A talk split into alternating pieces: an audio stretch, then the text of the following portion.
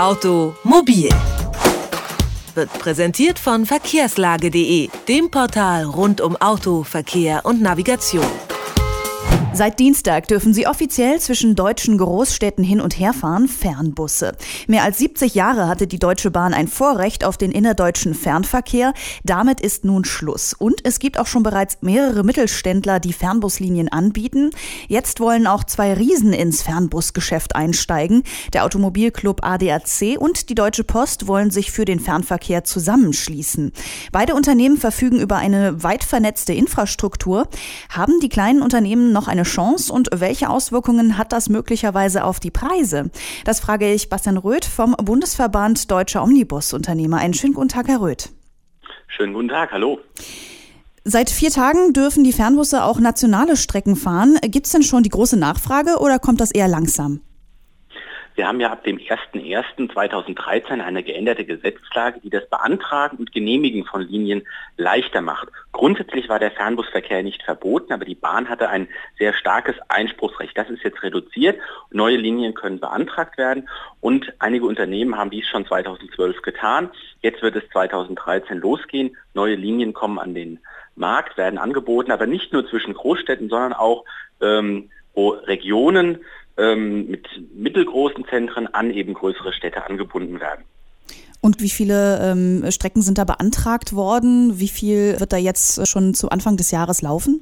Momentan gibt es dazu noch keinen Marktüberblick, weil die Genehmigungspraxis den Ländern und dort den Genehmigungsbehörden zum Beispiel in den Regierungspräsidien obliegt. Da gibt es noch keinen bundesweiten Übersicht, aber wir rechnen damit, dass etwa 50 Unternehmen in Deutschland Linien anbieten werden, die teilweise auch zusammengeschlossen ähm, sind und sich zusammenschließen werden zu Marketing- und Vertriebskooperationen, damit es eben besonders einfach für den Kunden ist, sich zu informieren, wo kann ich denn zum Beispiel einen Fernbus nutzen für eine Verbindung zwischen zwei Städten.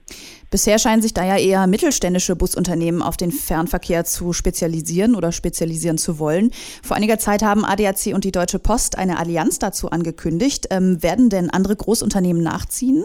Wir haben als ähm, Busunternehmen als Mittelständler über sechs Jahre für diese Liberalisierung gekämpft und dann kann man sich natürlich vorstellen, dass es jetzt sehr verwunderlich war, dass die Post in Kombination mit einem Automobilclub sagt, wir wollen in das Geschäft einsteigen, zumal die Post ja früher mit dem Postbus auch schon Busse betrieben hat, dieses Geschäft vor 30 Jahren abgegeben hat, um sich aufs Kerngeschäft, den Brieftransport zu spezialisieren. Also für uns relativ äh, unverständlich und natürlich auch für die Mittelständler, die sich jetzt aufgemacht haben, zu planen, Marktforschung zu machen, ähm, natürlich eine äh, schwierige Situation gegen einen solchen äh, übermächtigen ehemaligen Staatskonzern eben anzukommen. Ja, Sie sagen es schon, diese zwei Riesen, kann man ja sagen, ADAC und Post, können natürlich auf eine sehr gute Infrastruktur zurückgreifen. Ähm, bedeutet Kon Konkurrenz für die kleineren. Was meinen Sie denn oder wie schätzen Sie denn die Gefahr für die mittelständischen oder die kleineren Unternehmen ein? Geht vor allen Dingen darum, äh, Linien etablieren zu können, also Kommunikation machen zu können und den Kunden zu erreichen. Wenn das durch die Post und den ADAC sozusagen überlagert wird, dann haben natürlich kleinere Anbieter relativ schlechte Chancen, hier wirklich den Kunden zu erreichen.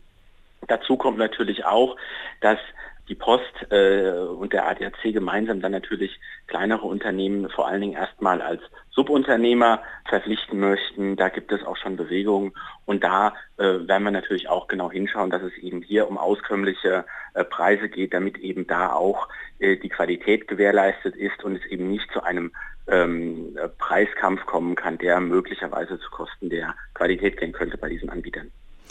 Meinen Sie denn, dass wenn jetzt eben so ein, sich so ein Riese auftut, dass die große Hoffnung von moderateren Preisen, äh, diese Hoffnung vielleicht zunichte gemacht wird? die Hoffnung auf moderate Preise für den Kunden, die bleibt bestehen und die wird es auch geben. Der Bus ist aufgrund seiner Größe und seiner Struktur generell immer günstiger, als wenn Sie mit der Bahn fahren, äh, normale Preise dort zahlen müssen oder selbst im Auto sitzen, hohe Sprit- und Kfz-Kosten zu zahlen haben. Da ist der Bus immer günstiger. Hier geht es vor allen Dingen darum, wie wird dann das Unternehmen, was am Ende den Verkehr abwickelt, das Busunternehmen für seine Dienstleistungen entlohnt. Wie sieht es aus? Was werden da für Kilometerpreise erzielt und äh, können dann eben auch entsprechend neue Fahrzeuge angeschafft werden, äh, Fahrerbezahlung und so weiter. Das sind alles Faktoren, die damit reinspielen. Das sagt Bastian Röth vom Bundesverband der deutschen Omnibusunternehmer. Wir haben mit ihm über die Entwicklung des Fernverkehrs gesprochen. Vielen Dank für das Gespräch. Danke Ihnen, gute Fahrt. Automobil, jede Woche, präsentiert von verkehrslage.de.